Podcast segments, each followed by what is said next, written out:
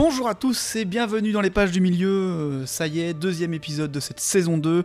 Ben, je suis de retour euh, aujourd'hui avec Cyril Et salut tout le monde et Julien. Pas c'est moi. Je l'ai fait en accent. euh, mais Mais écoute, il faut changer un petit Voilà, peu, il faut donner ça. un peu de dynamisme. Peut-être que ça va un peu plus se réchauffer au fur et à mesure de notre progression dans le Rohan. voilà. C'est Ah, comme si on allait vers Ah. Marseille. tu ne Ah. crois pas si bien dit. Ah, ah, ça y est, on fait mon travail, ça. On fait mon intro, on fait mon intro à ma place. Bon, ben rapidement, comme d'habitude, je vous invite évidemment à liker l'épisode sur les différentes plateformes ou à nous suivre sur les réseaux. Si vous avez des questions ou des remarques, n'hésitez pas à les envoyer à euh, les pages du milieu gmail.com. Et je vous rappelle qu'on a ouvert un Tipeee pour ceux qui auraient l'envie voilà, de nous soutenir euh, tout à fait à titre de, de, de soutien. Le soutien symbolique euh, pour nous permettre Symbolique, de ça, nous acheter une bouteille d'eau pour les enregistrements. Voilà, Une ça. cook euh, si on enregistre un matin. Une quoi? Ah Alors. oui, c'est vrai, le mot cook, j'avais oublié. Aujourd'hui, nous nous attaquons donc au chapitre 2, les cavaliers du rang. Alors, je reprends un peu pour être exact. Aujourd'hui, c'est le chapitre 2 du livre 3 dans le tome 2 qui s'appelle Les deux tours. Voilà, comme ça, vous savez exactement où on en est. Euh, donc voilà. Après la tragique mort de Boromir euh, et ses obsèques assez, je dirais, euh, stylées, euh, la compagnie avait donc pris la décision de laisser Frodon et Sam à leur mission pour aller tenter de sauver leurs autres compagnons, Merry et Pipin. Ils se lancent alors dans une course effrénée, je dirais même un, marathon en sprint permanent, traquant sans relâche la compagnie d'orques qui les ont emmenés. Y arriveront-ils? Bah, C'est ce qu'on va voir aujourd'hui dans cet épisode 2. Mais surtout, seront-ils aidés par quelque autre peuple noble? On va le découvrir ensemble.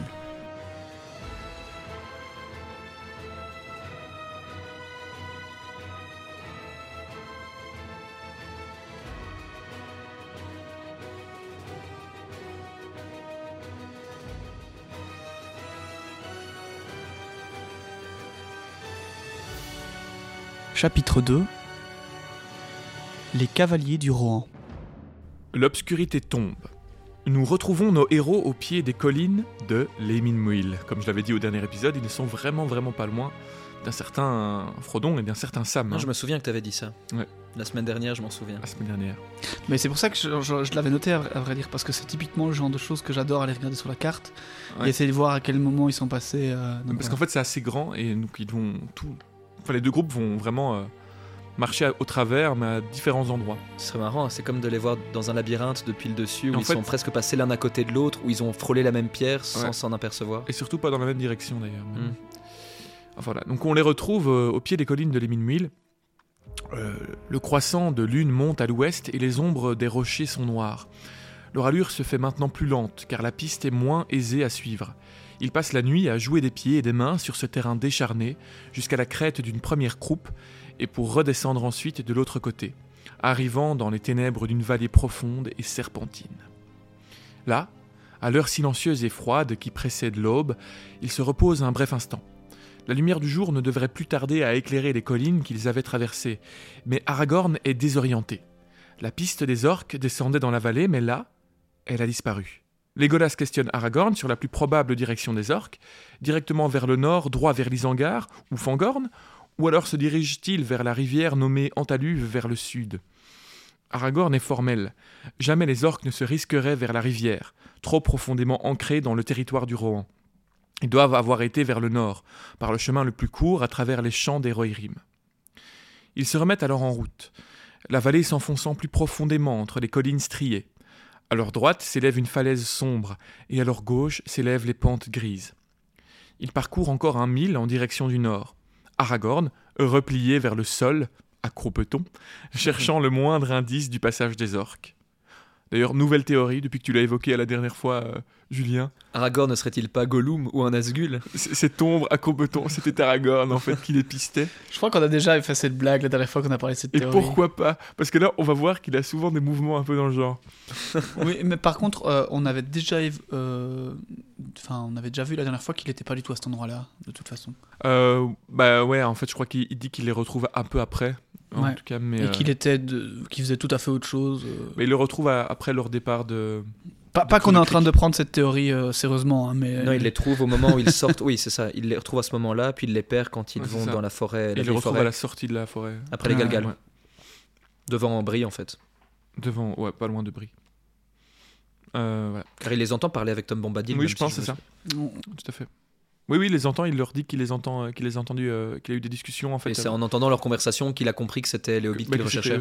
Et c'était à, à Tom Bombadil ou c'était pas avec le gars de l'entrée? Non, c'était c'était Tom après, juste euh, Mm. Tom- parce que Tom les laisse à la limite de son pays, Ouais, qui se trouve à la frontière de c'est. Tom qui leur dit de plus utiliser leur nom, je crois, ou. euh, Et ça, il a entendu sous colline. Enfin, Monsieur Soukolin. Il a entendu ça et du coup, il a fait Ah, ok, c'est eux. Nice. Et il est malin, Aragorn. hein. On dirait pas quand il a le nez euh, sur le sol, mais il est brillant. Mais donc, Aragorn, replié vers le sol, cherche le moindre indice du passage des orques. Legolas marche donc un peu euh, en avant, quand soudain, il pousse un cri. Il indique, le doigt tendu, cinq orques non loin, gisant morts, ramassés sur eux-mêmes. Ils sont tailladés de nombreux coups cruels, et deux d'entre eux sont même décapités. Le sol est détrempé de leur sang noirâtre. Hmm, voici une énigme, s'écrie Gimli. Mm. On dirait le gars dans Star Wars qui va vendre à la kid. Watteau. Hmm, voici une énigme, s'écrie Gimli. S'écrie Gimli. Mais il faudrait attendre. J'ai envie de laisser ça jusque pour, pour que les auditeurs comprennent comment ça se passe. Je crois que je le laisserai. Donc, le sol est détrempé du sang des orques. Voici une énigme, s'écrie Gimli. Mais il faudrait attendre la- la lumière du jour, et nous ne pouvons l'attendre, parce qu'ils doivent aller vite, fatalement. Et pourtant, de quelque façon qu'on l'interprète, cela ne paraît pas dénué d'espoir, répond Légolas. Les ennemis des orques sont probablement des amis. Ces collines sont-elles habitées? Aragorn répond par le négatif. Les Rohirrim ne s'aventurent ici que rarement, et Minas Tirith est bien trop loin pour penser à des hommes de Gondor. Aragorn pense que l'ennemi a amené son propre ennemi avec lui. Il remarque que dans ces cinq orques, aucun ne ressemble à ces grands orques aux insignes étranges qu'ils avaient découverts dans le bois. Il en conclut qu'une querelle a dû avoir lieu. Chose non rare chez ces êtres perfides, sûrement à propos de la route, conclut-il son enquête. Ou des prisonniers, dit, al- dit alors Gimli. Espérons qu'ils n'auront pas eux aussi trouvé ici leur trépas. Aragorn inspecte alors le sol, mais n'y trouve aucune trace de combat. Ils repartent alors. Le jour se lève lentement dans une lumière grise, quand un peu plus loin, ils tombent sur un petit ruisseau entouré de parcelles d'herbe. Aragorn, dans un éclat de soulagement, trouve des traces du passage de la compagnie d'orques. Alors, comme poussés par une nuit de repos, nos trois héros se remettent en course, de plus belle. Ils arrivent rapidement au sommet de la colline grise, et une brise soudaine souffle dans leurs cheveux et agite leurs capes. Se retournant, ils voient par-delà les rivières les lointaines montagnes embrasées. Le jour jaillit alors dans le ciel, le colorant de rouge. Devant eux, à l'ouest, s'étendent les vastes prairies vertes du Rohan, et dans le lointain, à gauche, s'élèvent les montagnes blanches. Gondor, Gondor s'écria Aragorn. Plût au ciel que je te contemple de nouveau en une heure plus heureuse. Ce n'est pas encore que ma route se dirige au sud vers tes claires rivières. Et il se met à chanter une chanson en l'honneur du Gondor. Allons maintenant, dit-il, arrachant ses yeux de la contemplation du sud pour reprendre sa route vers l'ouest. Donc ça c'est un passage intéressant, on voit euh, encore une fois l'attrait euh, qu'a Aragorn pour, euh, pour le Gondor, pour euh, sa terre, pour son Mhm. royaume qu'il va devoir, qu'il va devoir euh, reprendre en tant que roi. Et c'est difficile pour lui de, de se résigner au fait que ce n'est pas encore le moment, qu'il doit continuer sa quête des hobbits avant de, de pouvoir retourner dans ce pays. C'est vrai que ce gars est quand même à deux semaines d'être juste un type hyper puissant dans son château, bon, qui va Ouais. mener ses hommes, je ne dis pas, mais qui pourrait très bien se poser et, et du coup continue en fait Ah, à courir à trois dans les champs. euh, En gros, basiquement, je pense que s'il va maintenant en Gondor, il arrive et c'est le roi. Oui, oui, Ils n'ont rien à dire. Et donc, euh, donc ouais, le gars, il peut vraiment aller pousser les portes et dire, ok, maintenant c'est moi qui dirige ici. Chose qu'il ne le fera pas avant la toute fin. Mais euh, Mais c'est vrai que moi, ça, ça met les choses très en perspective, je trouve. Euh, bon, évidemment, ils sont dans une quête, etc. Mais je- j'ai pas l'impression d'avoir autant déjà eu cette sensation qu'en fait, ah, depuis là qu'il s'est dit euh, je suis Mhm. le roi, je vais reprendre mon trône un jour, qu'en fait, oui, il pourrait très bien faire euh, aller quoi, deux semaines de, à cheval euh, en empruntant un cheval au Rohan et pff, ouais, même, ouais, Pas, même pas une Même semaine. pas. une- il, a une- il a quoi là il a, quelques jours. hein. il a 3, 4, 5, 4 À jours cheval, de marche. ouais. euh, du coup, c'est assez. c'est assez- Qu'est-ce que ça aurait donné encore une fois dans l'autre sens on... Enfin, c'est pas, ça sert à rien de se demander ça, mais. Non, non, Ouais. mais euh, voilà, en tout cas, ça, ça marque encore une fois la, la personnalité de ce personnage que parfois on oublie, euh, voilà, influencé par la vision des films. C'est vrai que c'est un, un gars qui a un désir, euh, en tout cas très fort, de, de reprendre le pouvoir et qui, qui s'assume complètement dans son héritage, quoi. Ouais. ce qui n'est pas forcément le cas dans les films. La montagne sur laquelle se trouvent les compagnons descend abruptement devant leurs pieds. En dessous, à une quarantaine de mètres, se trouve une large niche raboteuse qui se termine brusquement au bord d'une falaise à pic. C'est là le mur est du Rohan. Ainsi se terminent les mines Muil, et les plaines du Rohan s'étendent devant eux à perte de vue. Regardez s'écrie Légolas montrant le ciel au-dessus d'eux. Il veut montrer un aigle, un aigle qu'ils avaient déjà vu plus tôt sur l'Anduin, si vous vous souvenez bien, avant de se faire attaquer, je pense, euh, par, par, euh, par les orques, par les flèches des orques. Et, euh, Mhm. je pense que c'était à ce moment-là, il me semble. Par la bête ailée. Et donc ils avaient aperçu un aigle. Et là, donc Legolas le, le voit encore. Mais le problème, c'est que ses deux compagnons, exempts euh, dieux d'elfes, ne peuvent le voir, car il est trop haut. Aragorn se demande quelle est sa mission, mais son attention est bientôt attirée par un mouvement au loin dans les plaines. Legolas arrive à identifier une troupe à pied, mais il ne peut déceler la nature des personnes qui la composent. Il estime qu'ils sont à 12 lieues d'eux. Sous l'impulsion de Gimli qui décrète qu'il n'y a pas de temps à perdre, il se met en chasse de la troupe. Donc, euh, juste euh, un, petit mot sur cet, aigle. Moi, j'avoue, je n'ai pas encore euh, voilà, la, solution. Je ne sais pas pourquoi il est là. C'est donc c'est la deuxième fois qu'il le voit. Il va au nord, visiblement, comme ils le disent. Serait-ce un des aigles comme Gwaihir ou serait-ce un aigle euh, espion de Saruman? Ça me paraîtrait mon- le plus logique. Ça paraît. ah, pour la suite, vous allez voir. À mon avis, c'est plutôt la solution 2, ouais. Un espion de Saruman. Vu que c'est lié Parce que à si leur- c'est un des aigles, un des aigles, il- je pense qu'il il verrait à, la- à sa taille. que ça. Ou alors il est très très haut, mais c'est vrai que ce serait bizarre. Bah, il est visiblement très haut, puisqu'il n'y a que Legolas qui arrive à le voir. Non, mais ça doit être un Mais, espion de euh, Saruman, vu qu'à chaque fois il est lié soit à la poursuite des hobbits, soit euh, à une Ouais. attaque. Donc on verra s'il réapparaît dans quel cadre. C'est c'est probablement, euh, en fait, bah, maintenant en en, en- en en parlant, euh, c'est probablement un espion de Saruman, puisqu'effectivement, il, il surveille la troupe des Urukai. Ouais, ouais. euh, Hmm, qui, qui- ça. qui arrive vers Isengard. Après, il va au nord, là. Donc, euh, le nord, c'est Fangorn, quoi. Mais, oui, mais c'est- mais c'est c'est Fangorn et euh, c'est en fait Oui, quand oui. montes vers le Fangorn nord, est à côté. Isengard, hein. C'est à côté, hein, vu que oui, les, oui, mais les là, là, ils, sont, ils, sont, ils sont censés aller au nord-ouest. De Mais là où ils- ils sont. C'est même dit plus loin que Fangorn est au, au Mais pour l'instant, ils nord-ouest. savent pas trop. Euh, non, là, ils vont vers Fangorn, la troupe d'Urukai. C'est ce que pense Aragorn d'ailleurs. Ils vont faire, enfin, en fait, ils vont vers le, ils vont dans la direction d'Isengard et, et de Fangorn. C'est pas encore précis. Ils ne savent pas encore à quel moment ils vont tourner ou pas, mais ils vont décréter qu'ils vont à, Fan- à Fangorn. Et d'ailleurs, c'est ce qu'ils vont faire. hein. Ils vont s'arrêter devant Fangorn, Ouais, euh, les, les. Donc, euh, effectivement, Mais pour moi, c'est quand même nord-ouest. Mais bon. Peut-être que là, ils. ils, ils- ils- ils mais c'est la, direction des, des deux pour l'instant. Là où, ils- de Ouais, là où ils sont, sûr, mais ils, ils vont. euh, Oui, mais du coup, euh, du coup, ça semble être quand même la direction de cet aigle. Ouais, ouais. euh, Enfin voilà.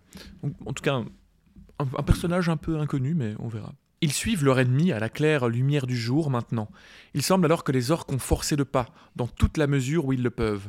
Nos héros ramassent des objets tombés ou jetés sur leur route. Des sacs de vivres, des croutons de pain gris et durs, une cape noire déchirée, un lourd soulier clouté rompu par les pierres. Comme On imagine qu'il y a un, un Urukai qui se balade à- avec une chaussure. Eh bien, Gimli, dans les films, a bien perdu un bout de sa semelle, le plan qui a été conservé dans le film d'ailleurs, donc pourquoi pas Pourquoi pas, pourquoi pas. Un autre acteur a bien cassé son orteil en. Bon, non, Ah. je, je la garde pour plus tard, celle-là. La On y est piste, presque. la piste les mène vers le nord et ils arrivent avec une étrange soudaineté sur l'herbe de Rohan. Elle les mène vers le nord, effecti- effectivement. Elle se soulève comme une mer verte jusqu'au pied même de l'émine Muil. Il leur semble avoir laissé l'hiver accroché aux, aux collines derrière eux. L'air est plus doux, plus chaud, et légèrement parfumé, comme si le printemps s'active déjà et que la sève coule de nouveau dans l'herbe et les feuilles. Légolas prend une profonde inspiration, comme quelqu'un qui boit une grande gorgée après une longue soif dans des lieux arides. Nos compagnons rafraîchis se mettent à courir de plus belle. Sur cette air, leurs pieds légers peuvent leur apporter un avantage par rapport à ceux des orques chaussés de fer. Ils vont, en file indienne, l'ardeur luisant dans leurs yeux. Le chemin des orques trace une vilaine rainure presque droite vers l'ouest. La douce herpe de Rohan avait été écrasée et noircie à leur passage. Soudain, Aragorn pousse une exclamation et se détourne. Attendez crie-t-il. Ne me suivez pas encore. Il quitte la piste principale. Il court vivement sur la droite, car il aperçoit des traces de pas qui se dirigent de ce côté, se séparant des autres. L'empreinte de petits pieds sans chaussures. Ces traces n'allaient tout de même pas tellement loin, et se confondaient bientôt par des pas d'orques qui semblent les avoir suivis. Mais là, au point le plus éloigné, Aragorn se penche et ramasse quelque chose dans l'herbe. Puis il revient en courant. Il est formel. Les empreintes sont parfaitement claires. Ce sont celles d'un hobbit. Celle de Pipin, vraisemblablement. Il est plus petit que l'autre. Il montre ce qu'il a trouvé à terre. Il élève un objet qui scintille au soleil. On aurait dit une feuille d'être, nouvellement ouverte, belle, étrange dans cette plaine sans arbres. Hmm. Ce n'est pas inutilement que tombent les feuilles de la laurienne, dit Aragorn. Celle-ci n'a pas pu tomber par hasard. Elle a été jetée comme un signe pour quiconque pourrait suivre. Je pense que Pipin a quitté pour cela la piste en courant. Donc cette phrase euh, qui a été gardée, conservée dans les films. hein. Phrase, ce n'est pas inutilement que Ouais, les bien sûr, bien sûr, c'est ça que je pensais. Et surtout, cela nous apprend une information capitale. Pipin est le plus petit des deux hobbits. Tout à fait vrai. Le doute était permis avant, mais maintenant on est certain. C'est bien Pipin qui est plus petit que Merry sera à la base. Ce sera important, oui, pour. euh, Ce sera important pour la suite. Oui, c'est vrai. Peut-être que certains ne savent pas encore pourquoi, mais, mais ce sera important. Espérons qu'il n'aura pas payé trop cher sa hardiesse, dit Légolas. Allons, reprenons notre route. La pensée de ces joyeux jeunes gens menés comme du bétail me fend le cœur. Ils coururent jusqu'à la tombée de la nuit. Un jour s'est maintenant écoulé à présent depuis que Boromir est tombé, et les orques sont encore loin devant. Mais l'obscurité empêche maintenant de voir toute trace d'eux, dans les plaines unies. Ils ne se reposent que pour de brèves haltes depuis leur départ, et Aragorn maintenant est confronté à un choix difficile prendre du repos cette nuit ou continuer jusqu'à ce que leurs forces les abandonnent. Les trois compagnons débattirent longuement pour prendre leur décision. Les orques, qui habituellement évitaient de se déplacer le jour, n'avaient pris aucune pause lorsque le soleil était élevé. Legolas doutait donc qu'ils allaient aussi se reposer cette nuit-là. Gimli, lui, argumentait que continuer leur route de nuit leur euh, empêcherait de voir toute trace de fuite des hobbits, comme ils en avaient pu en apercevoir plus tôt dans la journée. Et puis, le repos lui était nécessaire pour pouvoir courir de plus belle. Legolas doutait que les hobbits tentent encore une évasion, leur fatigue s'étant sûrement accrue avec la vigilance des orques. Aragorn trancha alors le débat en décidant qu'ils allaient se reposer cette nuit-là. Il se réveilla et se leva avant que l'aube ne parût dans le ciel. Gimli dormait encore, mais Legolas, debout, scrute l'obscurité en direction du nord, pensif et silencieux, tel un jeune arbre dans une nuit sans vent. Alors ça c'est intéressant et je l'ai bien remarqué durant ce chapitre-là, ça m'a un peu fait tilter, c'est que Legolas ne dort pas. On en reparlera d'ailleurs un peu plus tard. ouais, il, euh, il- ou, en- ou du moins il dort d'un œil. Et, euh, et, et ça c'est une, une caractéristique des elfes, du coup, euh, une capacité qu'ils ont que, que j'ignorais, en tout, en tout cas que j'avais jamais percuté. Que donc ils ont cette capacité à ne, à ne pas dormir, ou en tout cas à prendre du repos de manière très différente. Euh, Bah, on va le lire plus loin, mais en gros, ils ont cette capacité à un peu se mettre en espèce de. bah, en fait, Ouais. vraiment comme. Comme dans notre partie Comme de Donjons et Dragons. Dans Donjons et hein. Dragons, ici, on a cette Il y a une sorte de transe, en fait. Et euh, ils ont cette capacité de se mettre en transe et donc Ouais. un peu se mettre dans. Il est en mode dans- veille en fait. Dans des une rêves méditation, elfiques. quoi, une forme de. Oui, Ouais. c'est ça, se, se laisser aller dans des rêves elfiques tout en étant un peu éveillé et du coup de se reposer un peu de cette manière-là, quoi. Voilà. Mais ouais, c'est Bah, c'est- pas la manière des magiciens aussi, non? Euh, je- Là, la seule euh, i- image que j'ai en tête, en fait, c'est celle de Gandalf dans, euh, dans le film, où il dort les yeux ouverts. Il, Ah, là, oui. il dort pour. Mais ça, je trouve c'est plus mais- un effet stylistique Ouais. d'un vieillard qui dort les yeux un peu Après, ouverts. c'est un que- dieu. Donc... Un Est-ce que les dieux dorment? Ça, ça ferait un Mais bon titre de pièce de Mais théâtre. on, on sait que dans sa forme euh, Ouais, dans de sa forme magicien, il est, ses pouvoirs sont limités. Donc peut-être Il- qu'il a il- il besoin de doit- sommeil. Il doit manger, il doit boire, il doit se. Même à un moment, il le Ah, il dit ne doit pas, c'est que pour le plaisir. Mais même à un moment, Gandalf dit qu'il il aimerait bien lui un du tabac, une- Ouais. fumer une pipe et au chaud et se reposer. Donc je pense que sa forme humaine a, a clairement euh, Hmm, bah, voilà, besoin des besoins. des, inconvénients comme la nôtre. Il doit aller aux toilettes. Donc les Golas parlent. Ils sont très, très loin, dit-il avec tristesse, se tournant vers Aragorn. Je sais dans mon cœur qu'ils n'ont pris aucun repos cette nuit. Seul un aigle pourrait les rattraper à présent. Malgré ce constat, Aragorn est décidé à les poursuivre sans fin. Il réveille Gimli, qui se plaint que le soleil n'est même pas encore levé. Il s'allonge sur le sol et presse sa tête contre le gazon, donc Aragorn. Là, il reste sans mouvement, si longtemps que Gimli se demande même s'il s'est évanoui ou s'il s'est endormi. Bientôt l'aube se relève et Aragorn avec. La rumeur de la troupe est faible et confuse, dit-il. Rien ne marche sur bien des milles autour de nous. Les pas de nos ennemis sont faibles et lointains. Les sabots de chevaux résonnent fortement. Il me vient à l'esprit que je les ai entendus. Peut-être même quand je dormais sur le sol. Ils ont troublé mes rêves. Les chevaux qui passent au galop dans l'ouest. Mais à présent, ils s'éloignent encore de nous, en direction du nord. Je me demande ce qui se passe dans le pays. Partons, dit Légolas. Ils coururent tout ce troisième jour de leur poursuite, leur cap se fondant dans le gris vert des champs, et le pain de l'ambasse leur permettant de manger sans interrompre leur course. Ils ne croisèrent ni animaux, ni hommes dans ces terres. Aragorn s'en étonne, car bien que les demeures des Rohirrim étaient pour la plupart à des lieux vers le sud, les seigneurs des chevaux avaient autrefois entretenu de nombreux troupeaux et élevages dans cette région. Mais à présent, toute la région était vide. Il y règne un silence qui ne paraissait pas être la tranquillité de la paix. La compagnie fait de nouveau halte au crépuscule. C'est maintenant que je nous accorderai le moins de repos ou toute halte dans notre chasse, dit Légolas. Les orques ont couru devant nous comme poursuivis par le fouet même de Sauron. Je crains qu'ils soient déjà dans la forêt et passent en ce moment même dans les ombres des arbres. C'est une fin amère pour notre espoir et toute notre peine, dit Gimli. Pour l'espoir, mais pas pour la peine, dit Aragorn. Nous n'allons pas faire demi-tour ici. Je suis pourtant là. Quelque chose d'étrange est à l'œuvre dans ce pays. Je me méfie du silence. Je me méfie même de la lune pâle. Les étoiles sont faibles. Je suis fatigué comme j'ai rarement été. Fatigué comme aucun rôdeur ne devrait l'être avec une piste claire à suivre. Il y a quelque volonté qui donne la rapidité à nos ennemis. Il nous oppose une barrière invisible. Une fatigue dans le cœur plutôt que dans les membres. C'est vrai, dit Légolas. Cela, je l'ai su dès le moment où nous sommes descendus de l'Eminmuil. Car la volonté n'est pas derrière, mais devant nous. Saruman, murmura Aragorn. Mais il ne nous fera pas faire demi-tour. Il nous faut nous arrêter encore une fois, car vous voyez, même la lune s'enfonce dans les nuages qui s'amoncellent. Mais c'est vers le nord, entre les eaux et les marécages, que s'étendra notre route, quand reviendra le jour. Donc voilà, là c'est attesté, donc Saruman euh, essaye de les freiner. Hein, donc, probablement, euh, c'est ça qui m'a fait dire que l'aigle qu'ils ont vu la journée d'avant euh, a dû avertir Saruman de leur bah voilà, de leur, de leur arrivée. Et donc, effectivement, il y a là quelques magies du magicien blanc. C'est fou, la magie et l'emprise qu'il a sur le pays du roi. À ce point-là, il peut arriver à démotiver les hommes euh, comme s'il rentrait dans une espèce de, de, de sphère euh, bah, dirigée par Saruman. à partir du moment où ils mettent le pied sur l'herbe du roi. Tu vois comment il rend Théoden complètement euh, avachi. mais là, c'est une personne de loin. Donc, et tu, dis qu'il y a Grima qui est à côté, peut-être que Grima lui donne des, des, élixirs ou quoi qui vont faire qu'il est beaucoup plus faible et fragile. Ah, moi, c'est ce que je m'imaginais en tout cas en, voyant les films. C'est plus, plus, ça, plus que ça, puisque quand Gandalf va libérer Théoden, il va repousser concrètement Saruman euh, dans sa tour. Oui, bien sûr, mais je pensais que Grima l'aidait, tu vois, dans cette emprise qu'il avait. Et que dans le film, en tout cas, il disait plusieurs fois, tu as des personnages, bah, ce texte d'Aragorn est quasiment dit tel quel, qu'il y a une force qui opère euh, en rang. Moi, je pensais que c'était imagé, que juste il voyait, il sentait qu'il y avait un truc bizarre, mais voilà, ça s'arrêtait là. C'était plus une manière de parler. Alors qu'en fait, non, il y a vraiment une, force euh, magique qui s'oppose à eux. Ouais, ouais, et c'est la volonté de Saruman en fait. Et euh, donc, oui. Après, sur Théoden, je crois que Saruman se concentre fortement. Ici, c'est une région entière, mais mhm. ils l'ont remarqué depuis qu'ils ont mis les pieds à cet endroit-là. Elle est désertique. Euh, il n'y a plus personne, même pas un animal dans ces prairies. Donc, c'est vraiment, il y a quelque chose qui se passe qui est qui n'est pas la tranquillité de la paix. c'est ce qu'il dit. Et c'est ça, c'est voilà, c'est assez révélateur.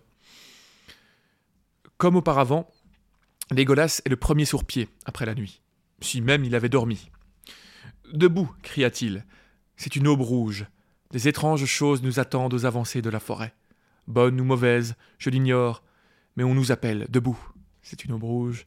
Beaucoup de sang a coulé cette nuit, voilà comment ils l'ont traduit dans, les. Légolas, que voient vos yeux d'elfe?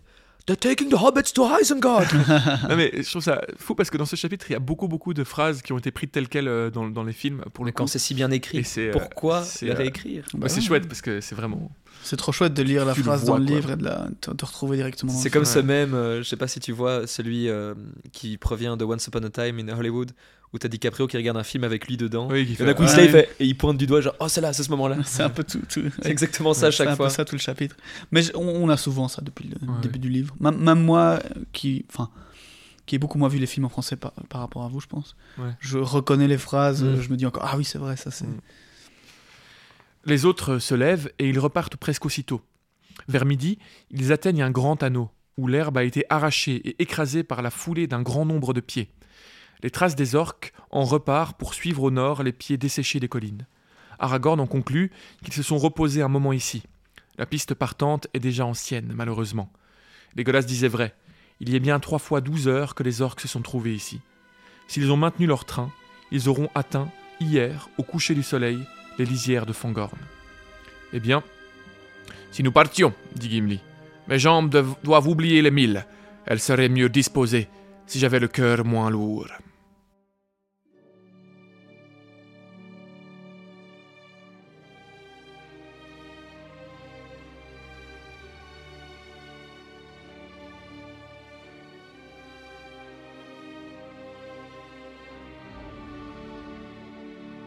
Le soleil se couche enfin et leur allure est beaucoup plus lente. Même Gimli a le dos courbé, ne supportant pas cette course sans fin. Aragorn était silencieux, traquant les hobbits ça et là à l'affût de la moindre trace. Seul Legolas était vaillant, gambadant sans même laisser de traces sur le sol, se rassasiant de lambasse et sommeillant à la manière des elfes, laissant son esprit vagabonder dans ses rêves elfiques tout en marchant les yeux ouverts. Donc voilà, c'est ce que je disais, c'était un peu expliqué. Il monte alors sur une colline pour s'orienter. Mais le vent venant du nord et le soleil ayant disparu rendent la chose compliquée. Trois jours sont passés et aucune solution. Il passe la nuit dans un sommeil froid sauf Legolas, aperçu entre les paupières de ses compagnons lorsque celle-ci s'ouvre légèrement pendant la nuit, en train de monter la garde en chantonnant faiblement. Et tandis qu'il chantait, les étoiles blanches s'ouvrirent dans l'épaisse voûte noire qui les dominait. Ça, j'ai gardé cette phrase, c'est un petit peu un rappel à ce que tu disais, la magie des elfes. Ben ouais, et à mon avis, il doit faire ce chant à, Alberet Alberet, tout à fait. À Alberet, et, et euh, d'où le fait que. Mais j'ai aussi l'impression qu'il y a un véritable effet physique, presque de ah protection, euh, qui est plus qu'une image, qui est qui est, ah, qui est vrai, ouais. Mais je pense, oui, c'est cette fameuse prière à, Alberet, qui est une des, donc, des prières les préférées des elfes, qui, euh, voilà, qui est la déesse des étoiles, et donc, à mon avis, elle lui répond. Quoi. Ouais. Bah, on comprend pourquoi c'est la préférée, parce qu'elle, elle répond vraiment. Pour une déesse, elle est très efficace. Mm. Au matin, il voit les hautes terres du plateau du Rohan et au nord-ouest la forêt de Fangorn.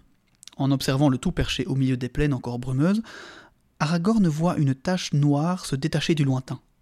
Il se jette au sol et écoute avec attention alors que Legolas, lui, de ses yeux d'elfe, admire déjà de si loin des formes de cavaliers dont les lances tirent mille éclairs en guise de reflets au soleil. Derrière eux, des volutes de fumée. Des cavaliers montés sur des coursiers rapides, dit Aragorn. Il y en a 105. Ils ont les cheveux blonds et brillants sont leurs lances. Leur chef est très grand, dit Legolas. Après un rappel de l'efficacité des yeux d'elfe, euh, Aragorn annonce qu'il compte les attendre. Il est fatigué et leur poursuite a échoué. Ils descendent alors la colline, d'où il faisait une cible facile, s'asseyent et s'enveloppent de leur cape. Aragorn parle alors un peu des Rohirrim. J'ai été parmi eux. Ils sont fiers et opiniâtres, mais aussi loyaux et généreux de cœur, et en action hardis, mais non cruels sage, mais ignorant, n'écrivant pas de livres, mais chantant beaucoup de chansons à la façon des enfants des hommes avant les années sombres. Je ne sais toutefois pas ce qui s'est passé ici depuis quelque temps, ni quel est à présent l'état d'esprit des Rohirrim entre le traître Saruman et la menace de Sauron. Ils ont longtemps été les amis des gens de Gondor, bien que n'en étant pas parents. Ce fut dans les années oubliées de jadis qu'Eorl le Jeune les amena du nord, et leur parenté est plutôt avec les Bardides du Val et les Béornides de la forêt. Donc ça, c'est toutes les origines, on avait déjà parlé. Au final, c'est des hommes qui n'ont pas été bénis du tout par... Euh, bah, les Bardides, c'est ceux qui descendent de Bard, celui qui a terrassé Smog. C'est cette famille-là. Et, les, Béornides, bah, c'est la famille euh, de, de l'ours, enfin de, du, du change-peau euh, Béorn, qui a toute une descendance. Et, en fait, là où habite Béorn, à l'est des montagnes de, de brume, mhm. Euh, c'est de là qu'Eor est descendu justement pour après faire le fonder le Rohan. Enfin, le Rohan leur a été quand même donné par euh, le Gondor, mais euh, donc voilà, ils habitaient un petit peu. Donc ce sont vraiment des purs hommes, quoi. ce sont des hommes qui, qui, ne sont pas eux passés par le pouvoir supplémentaire. C'est ça exactement. Et c'est de eux que j'en avais parlé dans un épisode une fois, mais ça remonte il y a très très longtemps de cette séparation du coup entre les hommes bah, qui sont qui sont numénoriens et, et, en fait il y en a quand même bah, d'autres qui sont restés qui n'ont pas été je ne sais pas si c'est parce qu'ils ne sont pas battus euh, ou qu'ils n'étaient juste pas là. C'était surtout les hommes du Beleriand, euh, du coup, qui ont été, euh, qui ont été amenés en, en, Numénor, donc cette terre à, l'ouest de la Terre du Milieu. Donc je suppose que les hommes qui étaient à l'est, qui étaient plus à l'est, n'ont pas participé aux batailles et n'ont donc pas été remerciés. ouais, ouais, Cette absence de, de pureté de la, la, lignée, on va dire, elle est quand même compensée par une incroyable badassitude et une capacité à chevaucher et à défoncer une armée d'orques. Euh, on en reviendra un peu plus tard. Incroyable. C'est exactement ce que je me suis dit. Euh, on, va, on, va, revoir ça dans, quelques phrases. Ouais. D'ailleurs, petit mot pour euh, une chère auditrice, Emma, qui nous avait un jour demandé de, de, de parler. Enfin, qu'elle elle nous avait dit lors d'un message qu'elle avait hâte qu'on parle du Rohan, parce que c'était son peuple préféré en tant que cavalière. On se demande pourquoi. Et, et on, on, va le faire évidemment, pas forcément dans cet épisode-ci, mais on prendra le temps évidemment de de refaire un peu l'histoire du, Oui, et puis on les découvre aussi euh, déjà pas mal. De faire euh, une tiers liste des meilleurs cavaliers du Rohan, des meilleurs chevaux. Mais Gandalf a entendu une rumeur selon laquelle il payait un tribut au Mordor. Hein. Je n'y crois pas plus que n'y croyait Boromir, répondit Aragorn. Enfin, la compagnie arrive dans un bruit de tonnerre, beaux et terribles à voir dans leurs armures, avec des chevaux de grande stature à la robe grise. Ils ont les membres longs, les cheveux blonds, avec de belles tresses, ainsi que de longues épées à leurs côtés et des boucliers peints accrochés dans le dos, en plus de leurs lances. Alors, à la manière des films, hein, Aragorn sort de sa cachette. Quelle nouvelle du Nord, cavalier du rang Avec une adresse étonnante, la compagnie fait demi-tour en un rien de temps et encercle les trois compagnons, leurs lances pointées vers eux. L'un d'entre eux, plus grand, s'avance, sa lance s'approchant dangereusement d'Aragorn, qui ne bouge pas. Qui êtes-vous et que faites-vous dans ce pays dit-il à la manière des gens de l'Ouest, tels que Boromir. Là, il faisait un peu un rapprochement, euh, comme quoi ils avaient finalement la même intonation hmm. et un peu la même langue. Je suppose qu'il y a une espèce de possibilité de dialecte que Boromir, quoi. Comme quoi ils sont hmm. vraiment voisins, quoi.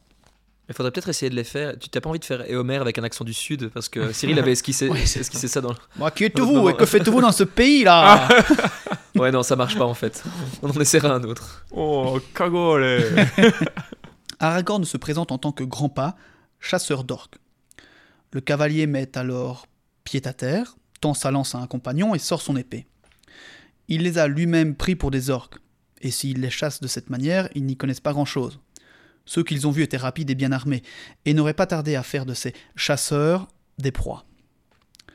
Aragorn présente ensuite la compagnie et leur explique leur trajet, étant passé par la Lothlorienne avec les faveurs de la dame.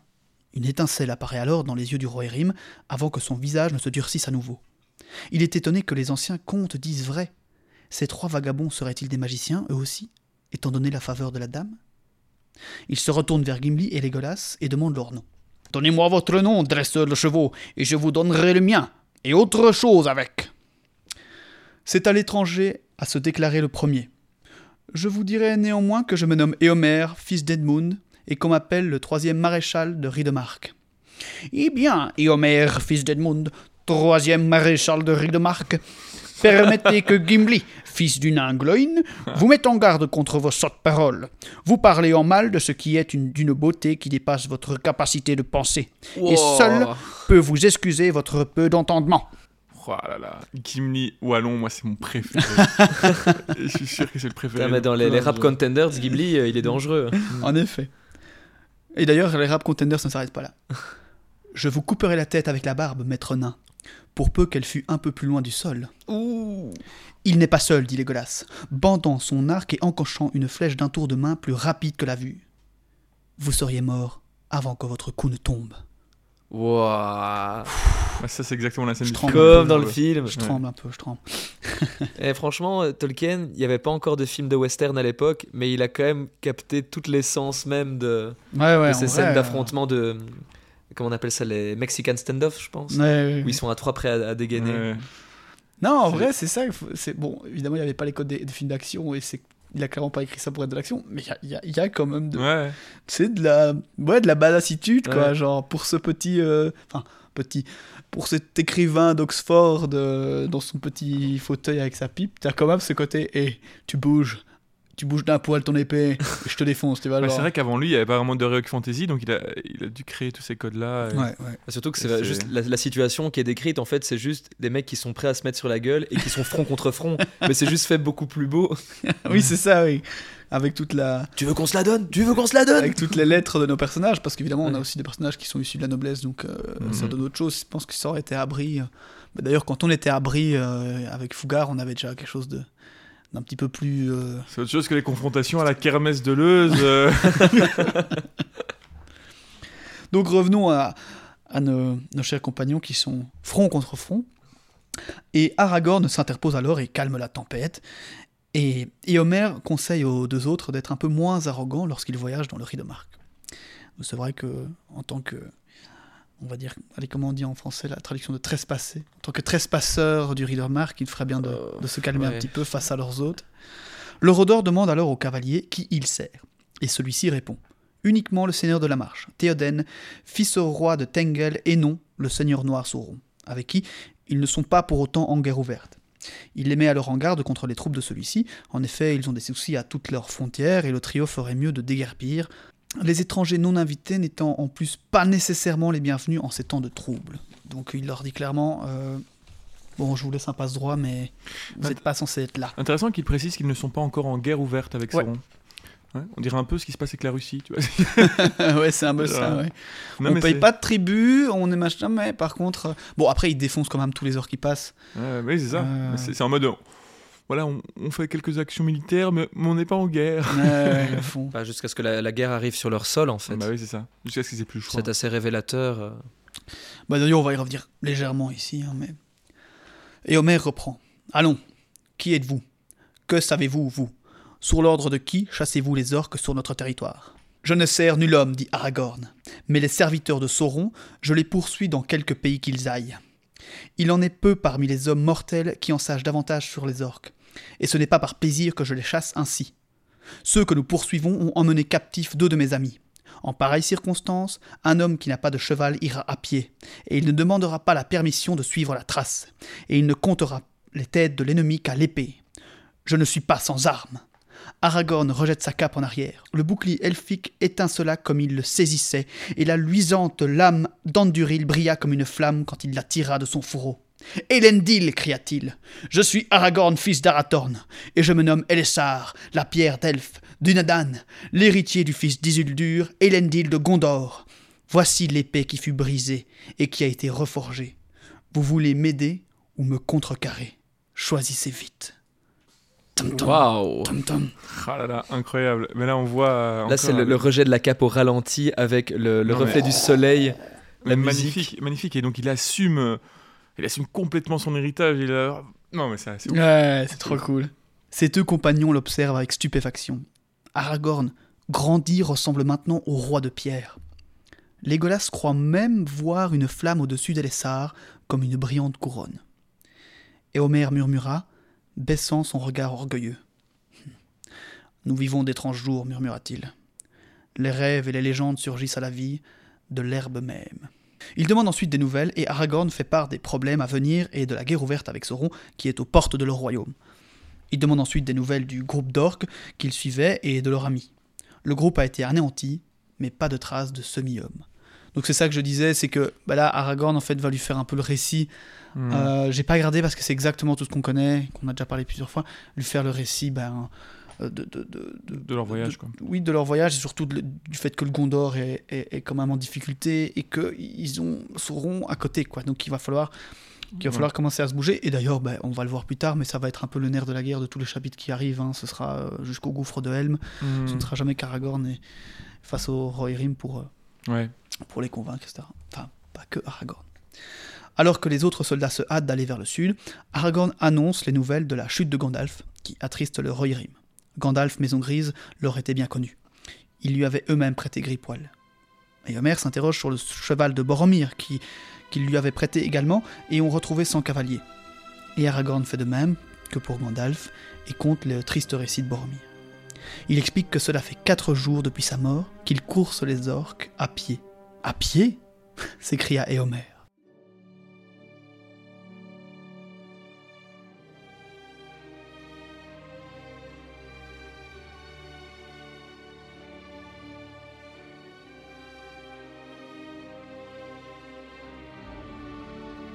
Votre nom de grand pas ne vous rend pas honneur, fils d'Arathorn. Je vous nomme Pied ailé, car votre prouesse devrait être chantée dans main château. Vous avez parcouru 45 lieues avant la fin du quatrième jour, mais la race d'Elendil est robuste. D'ailleurs, pour revenir à ce que tu disais par rapport au, cheval de Boromir, on rappelle, on en avait parlé dans le précédent épisode. Je ne sais plus à quelle occasion, mais on en avait parlé de. Non, parce qu'on parlait un peu de Boromir et Fix nous avait un peu parlé de Bobo. Euh, oui, de, l'arrivée de Boromir jusqu'à ouais. Foncombe, qu'il avait traversé pendant plus de 100 jours. 110. Qu'il avait reçu un cheval à prêter du Rohan en, traversant le Rohan, et que du coup, les Rohirrim avaient retrouver le, cheval de Boromir, mais sans son cavalier, présageant du coup de son destin funeste. Son trépas. Mais à présent, Seigneur, que voudriez-vous que je fasse? Je dois me hâter de retourner auprès de Théoden. Il est vrai que nous ne sommes pas encore en guerre ouverte contre le Mordor, et il est des gens proches du roi qui donnent des conseils de lâcheté. Mais la guerre vient.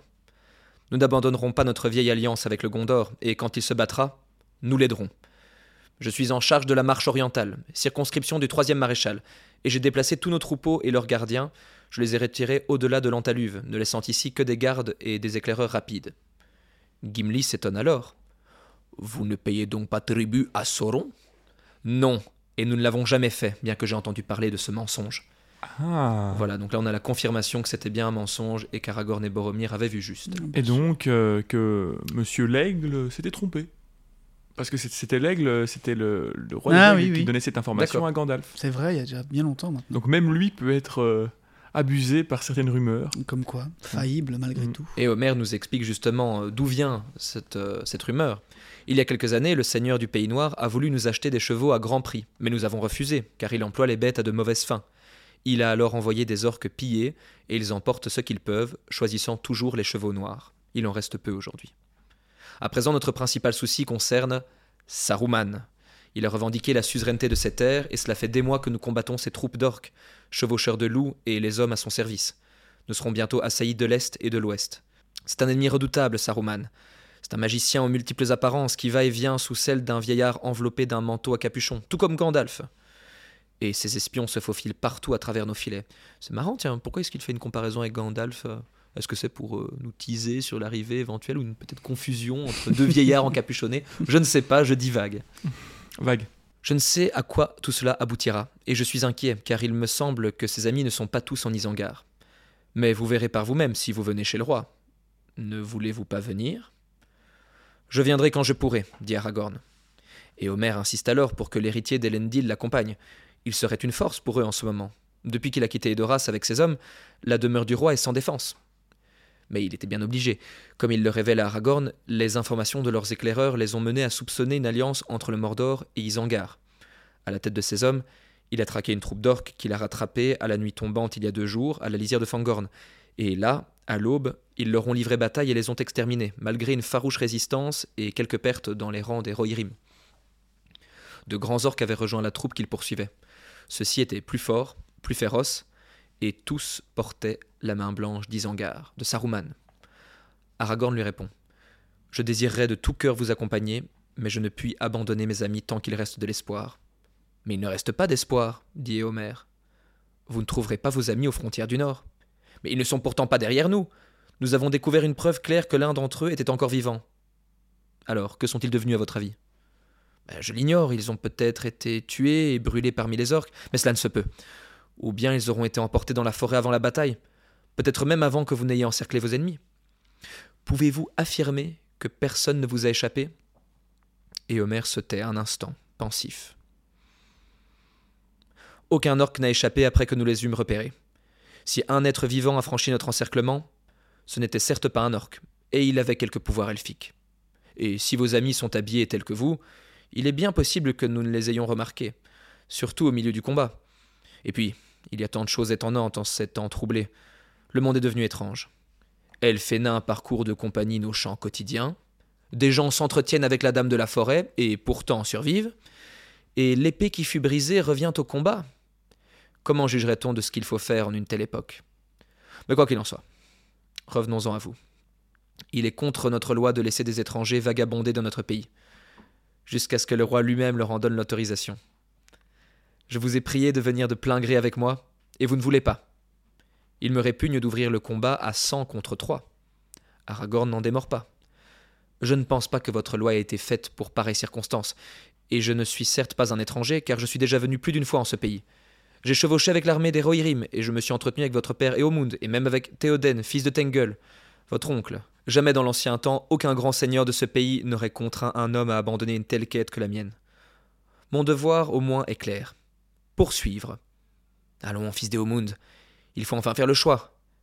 Aidez-nous, ou au pire, laissez-nous partir librement. Ou bien cherchez à appliquer votre loi, et dans ce cas, vous serez moins nombreux à retourner à votre guerre ou auprès de votre roi. oh. il, le menace ouvertement, quoi. Très Le mec est entouré de chevaux il est confiant. Euh, c'est un pimp en fait. Bah, et Homer, il est orgueilleux, mais il entend quand même euh, cette menace et il reste silencieux un bref instant. Avant de lui répondre, nous devons tous nous hâter. Voici mon choix, Aragorn. Vous pouvez aller. Je vous demande seulement une chose. Quand votre quête sera achevée, ou se sera révélée vaine, revenez au château d'or de Méduseld, là où réside maintenant Théoden. Vous lui prouverez ainsi que je ne me suis pas trompé sur votre compte. Je m'en remets ainsi à votre bonne foi, et il en va peut-être de ma vie même. Alors ne me faites pas défaut. Je ne le ferai pas, lui répond Aragorn. Et Homer siffle alors et fait prêter deux chevaux au trio, Azufel et Harod, ce qui ne manque pas de faire réagir un soldat. Oh, cela peut convenir à un seigneur de la race de Gondor, du moins ce qu'il affirme être, mais qui a jamais vu donner un cheval de la marche à un nain Personne, dit Gimli. et ne vous inquiétez pas, personne ne le verra jamais. Je préfère aller à pied plutôt que de m'asseoir sur le dos d'une si grande bête, qu'elle soit libre ou donnée à contre-coeur. C'est sans compter sur son ami Sylvestre, répond Légolas. Hmm. Allons, tu t'assieras derrière moi, ami Gimli. Tout ira bien ainsi. La bromance continue. Petit bisou dans le cou pendant qu'ils sont en train de chevaucher. Légolas retire sel et reine de son destrier, lui parle à la manière des elfes et le fait sien instantanément. La magie des elfes est à l'œuvre. il, parle du cheval ou de, Ah, ça c'est toi qui vois. Non, du cheval, du cheval. Gimli, il est déjà acquis euh, à Légolas depuis tellement longtemps. Il le fait sien. On met Gimli en croupe derrière son ami, auquel il s'accroche, guère plus à l'aise que Sam Gamgee dans une embarcation. Adieu, et puissiez-vous trouver ce que vous cherchez, cria Éomer. Revenez aussi rapidement que vous le pourrez, et que nos épées brillent dorénavant ensemble. Là-dessus, ils se séparent. Leurs montures sont rapides, endurantes, et nos héros ne tardent pas à arriver sur les bords de l'Antaluve, où ils trouvent la piste dont Éomer avait parlé. Aragorn met pied à terre pour examiner le sol, il colle son nez à l'herbe encore une fois, et puis il ressaute de nouveau en selle. Cette piste en direction de l'est est fraîche et nette, il n'y a pas trace de pas dans l'autre sens retournant vers l'Anduin. Il faut à présent aller plus lentement pour nous assurer qu'aucune empreinte ne se détache d'un côté ou de l'autre. Les orques ont dû se rendre compte à partir de ce point qu'ils étaient poursuivis. Ils pourront avoir tenté d'éloigner leurs prisonniers avant d'être rattrapés. À mesure qu'ils poursuivent leur route, les pentes boisées de Fangorn se rapprochent et s'assombrissent lentement, alors que le soleil passe à l'ouest. Ils ne voient aucun signe de piste à leur droite ou à leur gauche, mais ils passent de temps à autre des orques isolés qui étaient tombés en pleine course, des flèches fichées dans le dos ou dans la gorge charmant paysage. Au déclin de l'après-midi, ils finissent par atteindre les avancées de la forêt, et dans une clairière découverte parmi les arbres, ils trouvent l'emplacement de la grande incinération. Les cendres étaient encore chaudes et fumantes. Il y avait à côté un grand amas de casques et de côtes de mailles, de boucliers fendus, d'épées, d'arcs, de javelots et autres attirails de guerre brisés. Au centre, une grande tête de gobelin était fichée à l'extrémité d'un pieu, sur le casque fracassé, se voyait encore l'écusson blanc. Aragorn et ses compagnons inspectent de tous les côtés le champ de bataille, mais le jour baisse et le soir tombe, brumeux et obscur. Il fait nuit, et ils n'ont trouvé aucune trace de Merry ni de Pipin. Nous ne pouvons plus rien faire, dit tristement Gimli. Nous nous sommes trouvés devant bien des énigmes, mais celle-ci est la plus difficile à déchiffrer. J'ai l'impression que les eaux calcinées des hobbits sont à présent mêlées à ceux des orques. Ce sera une dure nouvelle pour Frodon, s'il est encore en vie pour l'entendre, et dure aussi pour le vieux hobbit qui attend à Foncombe. Ils établissent leur campement un peu au-delà du champ de bataille, sous un arbre aux branches semblables à des mains desséchées. Aragorn, pris de désespoir, chote dans un casque d'orque et se casse l'orteil. évidemment, ça ce n'était présent que dans les films. Parce que, fun fact, pour ceux qui ne le savent pas, Aragorn, le, Viggo Mortensen qui joue Aragorn dans cette scène lors du film, il, il à un moment euh, de rage et de désespoir dans un casque orc. Et euh, en fait, euh, il sait, l'acteur s'est vraiment cassé l'orteil à ce moment-là, car le, casque n'était pas prévu à cet effet. Et il était beaucoup trop lourd. Et du coup, le, cri de douleur que pousse Aragorn à ce moment-là, ce n'était pas que du jeu, c'était un vrai cri de douleur de quelqu'un qui vient de se fracasser un orteil. Et pour ceux qui reconnaissent, c'est évidemment devenu un peu un mème, tellement euh, tout le monde se partage Tellement c'est la fun fact euh, que tout le monde connaît en fait une fois qu'on a vu le film et qu'on essaye de, se retenir de dire à quelqu'un qui n'a pas encore vu le film ou qui le découvre. Donc ils établissent leur campement à côté de ce champ de bataille. Aragorn ne chote pas dans un casque, tout va bien pour lui.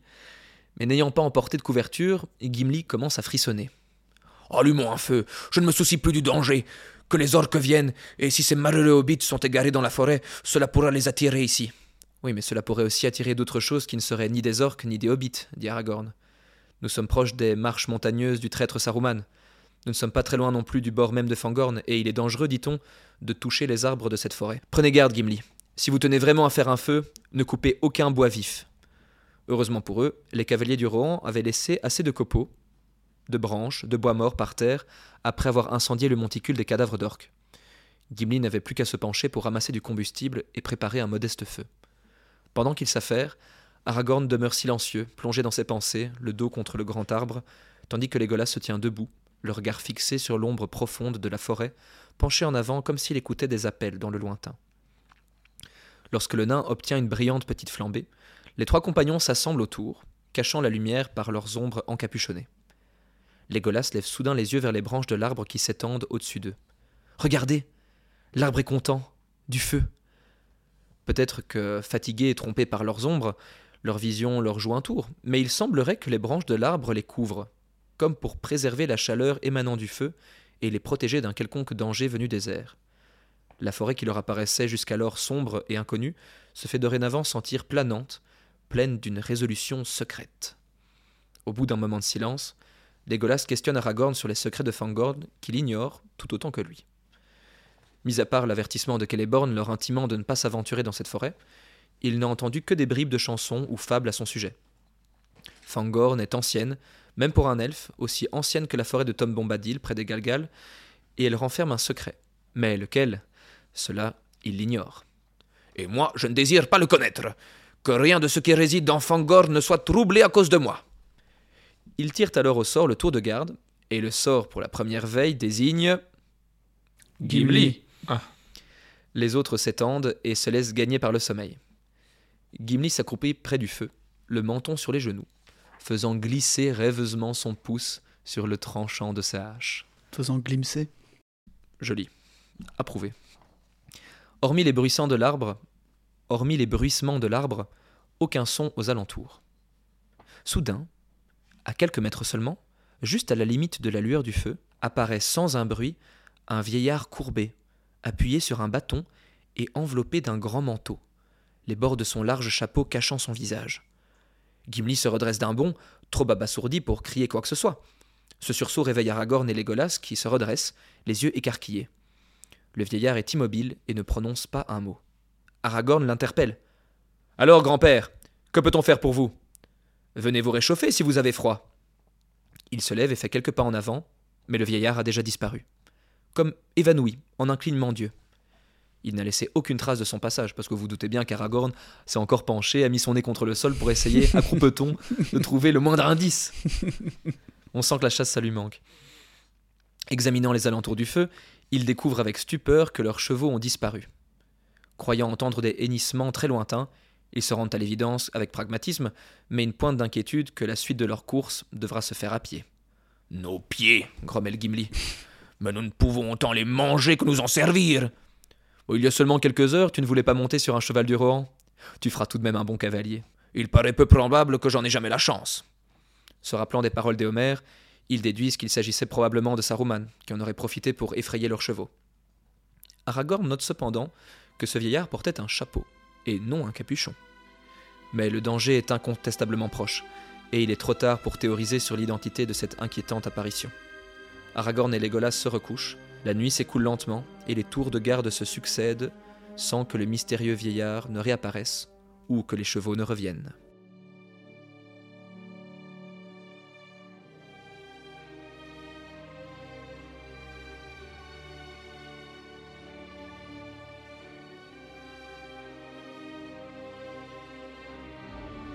J'avais complètement oublié cette apparition euh, prémonitoire, on va dire. Mystique. maturé.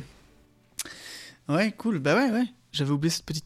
Ouais, c'est qui annonçait la suite parce que quand, quand c'est arrivé, je me suis dit non. C'est dans cet épisode-ci en fait, enfin dans ce chapitre-ci que. Non, c'est juste un... notre cher. Une mise en bouche. Une mise en. Ouais, c'est ça. Mais j'avais oublié quoi. Ah, ça nous permet, j'imagine aussi, de rendre l'arrivée de, de Gandalf, pardon, son retour euh, moins. Euh, Out of nowhere. Oui, c'est ça que ta suspension d'incrédulité euh, tienne, quoi. Mhm. Parce que c'est vrai que si en un coup, il voit Gandalf qui leur apparaît dit Coucou, je suis Gandalf, Mm. what? Ah non, ça, ça va pas. Ouais, c'est vrai. On a déjà dit que Saruman se baladait sous cette forme-là. Et du coup, ouais, bon, pour l'instant, on est censé se dire que c'est Saruman, mais il ne les a pas attaqués, c'est étrange. Et Aragorn émet déjà un doute. Il se dit, ouais, mais c'est bizarre, on n'a pas vu son visage et il avait un chapeau et pas un capuchon. Ouais, ouais, ouais, ouais. Bah voilà, donc nous arrivons déjà à la fin donc de, de ce chapitre, encore une fois, un peu plus long. Euh, là, on est vraiment rentré dans le vif du sujet. Je trouve un chapitre qui va quand même profondément dans. Ah là, on est lancé euh, dans l'histoire. Dans la quête. Hein. Ouais, ouais, ouais. Après, pas si long que ça, finalement. Je trouve qu'on a, on a traversé assez vite. Euh. parce qu'on a bien résumé et qu'on a bien fait le travail. Mais il y a, je crois que c'est aussi les discussions en fait, entre Aragorn et, Homer qui sont ouais, près une grande partie du chapitre. Mais c'est vrai que dès qu'on a des longues discussions entre des personnages un peu on les résume, importants, comme qu'on a eu le conseil d'Elrond et tout, ça prend généralement du temps. On va avoir avec Mary et Pipin qui vont faire leur récit. Ouais, c'est difficile, hein, moi, je trouve, de couper là-dedans. Surtout que moi, et Homer, c'est un personnage qui, est, qui parle peu au final dans les films et qui pourtant est très charismatique. Et quand il dit des choses, c'est toujours intéressant ou ça raconte des choses sur lui ou sur d'autres personnages. Et du coup, là, euh, quand il parle à ce point-là avec Aragorn euh, aussi longuement, bah, c'est dur de, couper dedans. On a envie de, le faire vivre et, d'avoir toutes les informations qu'il nous raconte parce que c'est riche en informations. On a appris, du coup, on a la confirmation que le tribut des chevaux du Rohan à Sauron, c'était un mythe. Ça, c'était une, rumeur. Euh, avec explication à la clé. Avec explication à la clé. On en sait un peu plus sur le, Oui. Par rapport à ça, Néanmoins, les chevaux euh, du Mordor sont quand même du Rohan. oui, qu'ils ont pillé pour le coup, mais ils sont volés. Ce sont quand même. Euh, Et puis on a, cette main à la fin intéressante, enfin cet arbre plutôt qui, qui vient par dessus pour les protéger. Euh, bon, on sait très bien ce qu'on va avoir avec la forêt de Fangorn. On a déjà eu un peu les Huorn hein, dans, dans l'autre forêt, donc on a déjà eu un avant-goût. mais du coup, j'avais pas le souvenir. Est-ce que cet arbre, oui, que cet arbre, ce sera un Yorn aussi du coup ou les Yorn sont un peu plus bah, Il se réchauffe en fait, parce que moi je me demandais pourquoi est-ce qu'un arbre s'approcherait du feu, et parce que j'avais oublié déjà la mention en fait dans le chapitre au fait que Saruman euh, avait une emprise sur ce pays-là, et donc j'imagine que la, la, forêt doit quand même un peu souffrir de ça, du, fait peut-être qu'elle va ressentir le froid ou qu'elle va, elle va subir cette euh, magie euh, néfaste, et que du coup bah là il y a un, un feu naturel. Enfin, tu vois, c'est pas un feu destructeur en tout cas. Et c'est maîtrisé par un elfe qui plus est, il y a un elfe qui est présent.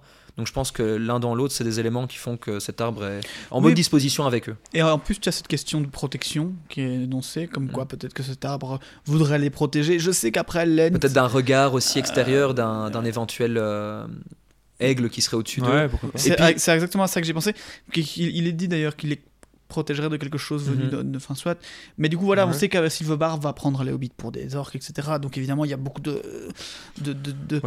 D'animosité, de méfiance, merci. Mais pour autant, peut-être que voilà, il y a moins. Enfin, que cet arbre-là, c'est dit pour ces trois, ces trois personnages-là, ok, bon, mais ils ont pas l'air d'être. Je sais pas, moi je trouve ça intéressant. Ils sont en bord de forêt aussi, les arbres les plus farouches sont plutôt au cœur de la forêt de Svangorn, mhm. comme le dit Silverbarb. Et puis il y a la présence de Gandalf qui peut-être aide aussi. Hein. Ouais, ouais, c'est vrai. Mais on retient, moi, moi, je retiendrai quand même euh, la prestance de ce fils d'Arathorn. Euh, franchement, Aragorn, là, il, il en envoie quand même. Hein. Mhm. Déjà, euh, au-dessus de cette colline, à regarder le Gondor, le Gondor, à contempler, à chanter une chanson en son honneur, et puis ensuite à, à va s'imposer comme ça. Ouais, avec une petite flamme en, guise de couronne. à menacer Homer. Tiens, je rappellerai un tout petit détail que j'ai pas mis, ce qui est pas très important, mais j'aimerais, enfin, j'avais envie de le rappeler. C'est qu'en fait, quand ils arrivent et qu'ils les entourent, les chevaux, et je crois qu'ils l'ont gardé dans le film, c'est pour ça que je voulais en parler. Quand ils les entourent et qu'ils mettent leur lance, ils tournent un petit peu sur, autour, comme ça.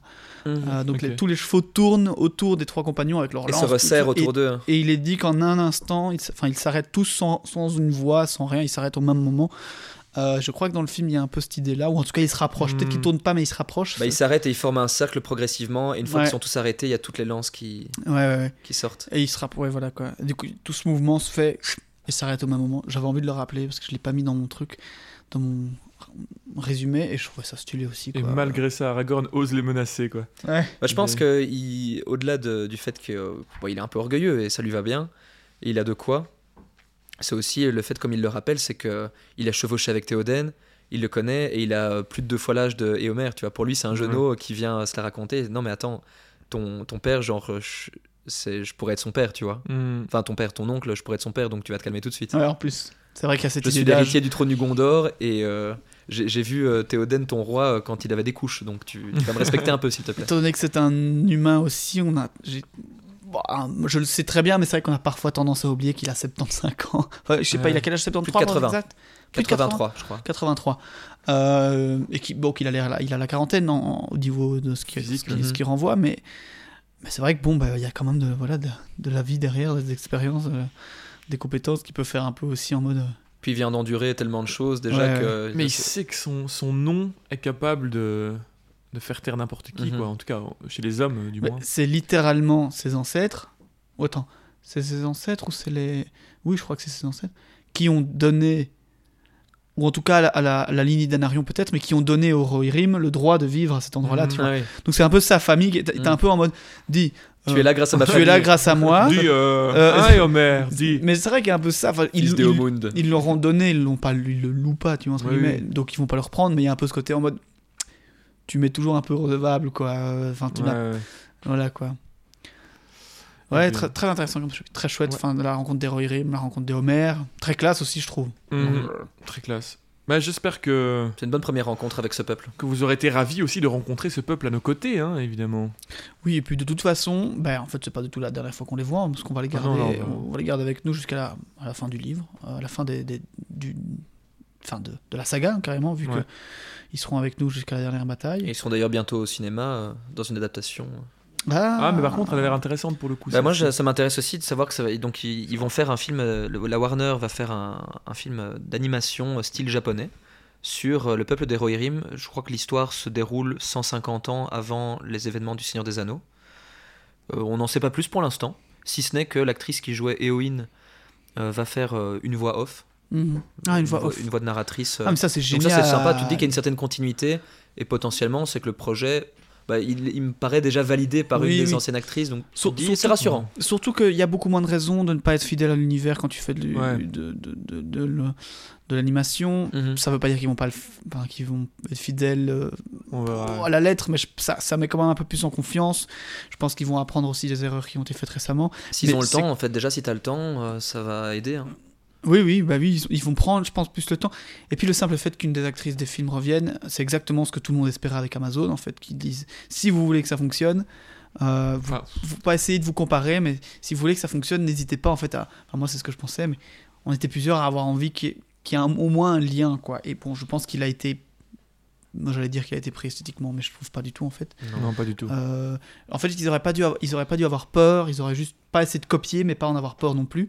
Et je trouve que c'est c'est une bonne idée ici de dire, ben voilà, on fait au moins un lien euh, avec ce qui a fonctionné, quoi. Après, on verra. hein, On verra. on Ouais, verra. ça veut plus rien dire. Mais Puis en plus, il y a des nouveaux films Warner qui sont annoncés aussi, avec euh, une très possible, virgule, je sais pas combien de pourcents de chances que Jackson soit impliqué aussi. Donc, on- Ouais, c'est- ça fait, ça fait peur Ça dans tous les en cas. tout cas. hein. Mais en tout cas, ça parle. Euh, Jackson, apparemment, ils ont contacté Jackson visiblement. euh, il est au courant qu'il travaille sur des nouveaux, nouveaux films.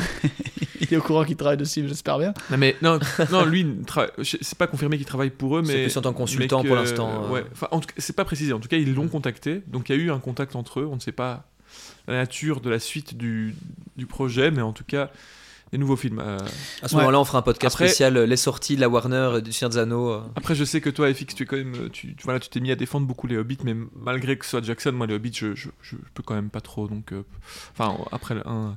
Mais euh, Ouais, ben moi, ce que je dis, ce que je redirai vite un truc là-dessus, c'est que euh, il y a trop de trucs qui fonctionnent pas dedans, et pourtant il y a tellement de trucs qui sont bons.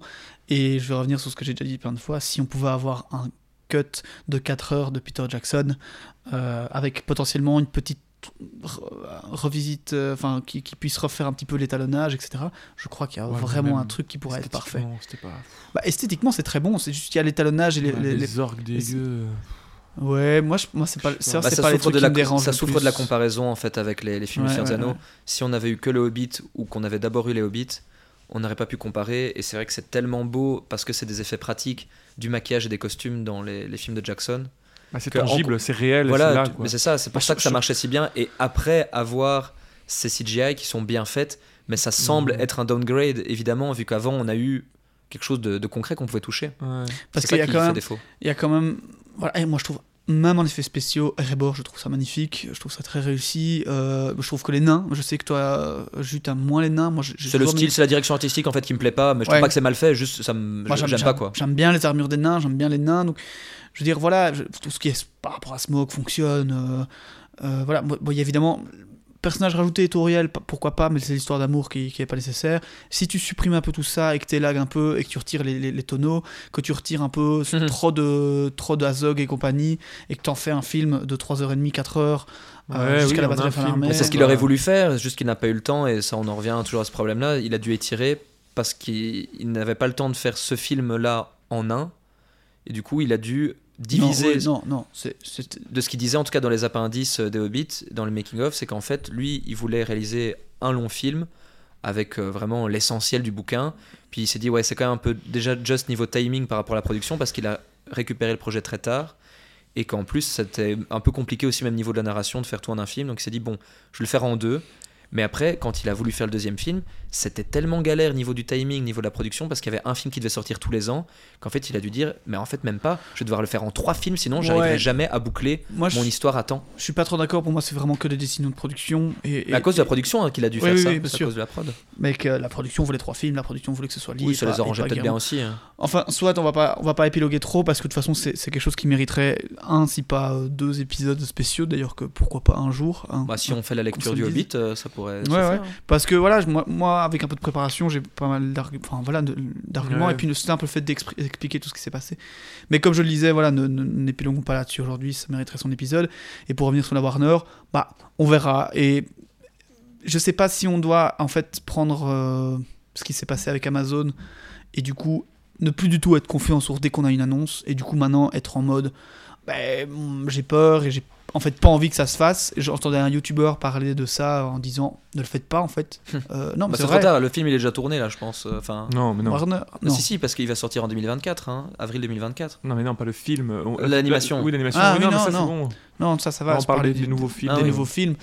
Euh, ne le faites pas, tout simplement. En fait, c'est la meilleure façon d'éviter de commencer à faire encore de la merde avec l'univers qu'on kiffe. Ouais, mais c'est parce que là, ils ont vraiment le projet d'en faire un univers étendu comme ils l'ont fait avec, euh, avec Marvel, comme ils l'ont fait avec Harry Potter, ils ont essayé, comme ils ont fait euh, avec. Oui, mais si c'est déjà si c'est la, si la, Warner Bros qui, s'y met, bah, on peut déjà dire que tout ce qui est Amazon, c'est bye bye. Moi, moi ce que je peux dire, c'est Amazon, c'est bye bye. Warner. Hmm. Warner, et c'est ça que je, je, disais, je termine mon idée ici, c'est de dire est-ce qu'il faut être extrêmement réticent à cause de ce qu'Amazon nous a donné et à cause d'ailleurs de l'état du divertissement actuel hollywoodien. toutes les adaptations en ce moment sont pas terribles. Qui n'est euh. pas du tout incroyable, à part euh, The Last of Us, il y a encore beaucoup de gens qui râlent, mais bon, moi je trouve The Last of Us où il y a quand même eu Of the Dragon, top qualité sont, hein, pour le sont très bons. Donc on, peut avoir d'espoir. Ou alors, du coup, est-ce qu'il faut être réticent? Ou alors est-ce qu'on peut se dire, bah, c'est pas Amazon, c'est la Warner et qu'on peut avoir encore un peu d'espoir? Moi j'avoue que je me tiens un peu entre les deux, je sais pas. De toute façon, on n'aura pas le choix. si ça vient, ça viendra. On regardera parce que on, regardera. On regardera, mais par contre, euh, par contre, beaucoup moins j'ai beaucoup moins de confiance comme j'avais Amazon. Je disais on verra, on verra, on verra. Et là, par contre, je, je n'ai plus d'attente. Comme, comme je pense que c'est même Todd Julien qui disait avant que ça sorte, plus d'attente, aucune. Je regarderai. Si je vois que c'est mauvais, je ferai pas ce qu'on appelle apparemment du hate watching, c'est-à-dire regarder euh, quelque chose juste pour voir que c'est mauvais. Euh, d'ailleurs, si vous n'aimez pas, je vous conseille de tout simplement pas regarder la saison 2 d'Amazon qui sortira Oui, ou de la regarder sur une plateforme. Bon, là, ce qu'on fait, je pense pas qu'on a le droit de le faire, mais moi, j'appellerais presque à le regarder en streaming euh, et pas le regarder euh, sur la plateforme même. Ça, c'est... Attention, pas attention nous ne vous encourageons pas. En tout cas, non, je ne vous encourage pas à le faire, mais moi, si je voulais le faire, si je voulais regarder la saison 2, je le regarderais ainsi pour ne pas donner le moindre clic et la moindre vue à Amazon. Parce que, au final, peu importe que les gens aiment ou pas, tant que les gens cliquent, Amazon, c'est tout ce qu'il leur faut et pourtant, il pourrait faire n'importe quoi, euh, faire danser Gandalf en tutu avec un singe sur la tête. Ce serait ridicule et ça n'aurait aucun sens dans le récit. Mais si les gens cliquent sur l'épisode et regardent, Amazon a son cash. Hein, Cyril Quoi Ouais. Euh, bon, n'épiloguons pas là-dessus. T'as raison, n'épiloguons pas euh, à outrance là-dessus. mais voilà, on verra pour ces films. On va du coup mettre fin à cet épisode en espérant qu'il vous ait plu. Euh, Mettons-y fin. Comme à la vie de Boromir dans le précédent. Oh, mais, euh, mais voilà, moi j'espère que cet épisode vous aura plu autant qu'à moi. Je trouve que c'est vraiment très chouette d'avoir rencontré le Roy Rim et quel moment euh, stylé. On se retrouvera donc évidemment la semaine prochaine pour la suite des aventures. Est-ce qu'on va retrouver nos hobbits Est-ce qu'on va retrouver notre Gandalf? Euh, je sais pas d'ailleurs si c'est dans l'épisode prochain. Et si on les retrouve, dans quel état Avec une jambe en moins, deux jambes en moins Plus grand, plus petit Ils n'en ont pas besoin euh, et, voilà, évidemment, comme d'habitude, je vous, euh, vous, appelle un petit peu à, aller liker, nous suivre sur les réseaux sociaux, mettre des étoiles, etc. Je vous rappelle qu'on a aussi également ouvert un Tipeee pour ceux qui voudraient nous, supporter à titre symbolique, voilà, juste un euro. ça nous aiderait beaucoup. Euh, et, voilà, vous pouvez aussi envoyer euh, vos remarques et questions sur notre adresse mail, euh, les pages du milieu, à gmail.com. Ouais. Je suis trompé avec l'adresse mail de ma boîte. et, ou alors nous envoyer tout simplement sur Instagram et Facebook. Donc voilà. Ouais. Et moi, j'aimerais bien avoir juste un petit mot de la fin que j'ai coupé de mon, de mon résumé. il est pour toi. Merci de me, de me l'accorder. C'était une phrase qu'Aragorn disait par rapport à la potentielle mort des hobbits et le fait que Gandalf, euh, qui lui aussi était décédé, euh, n'avait pas besoin de connaître l'issue de sa quête pour s'engager. il avait dit cette phrase euh, que j'ai coupée, mais que j'avais quand même envie de vous partager parce que je la trouve assez belle et qui peut nous pousser dans les heures les plus sombres à garder le cap bien droit et regarder toujours vers les étoiles, vers Elberet. Il est des choses qu'il vaut mieux entreprendre que refuser, même si la fin doit être sombre. Eh bien, merci Julien. Ouais. Belle euh, phrase de fin, notre cher Aragorn. À la semaine prochaine. Ciao, ciao.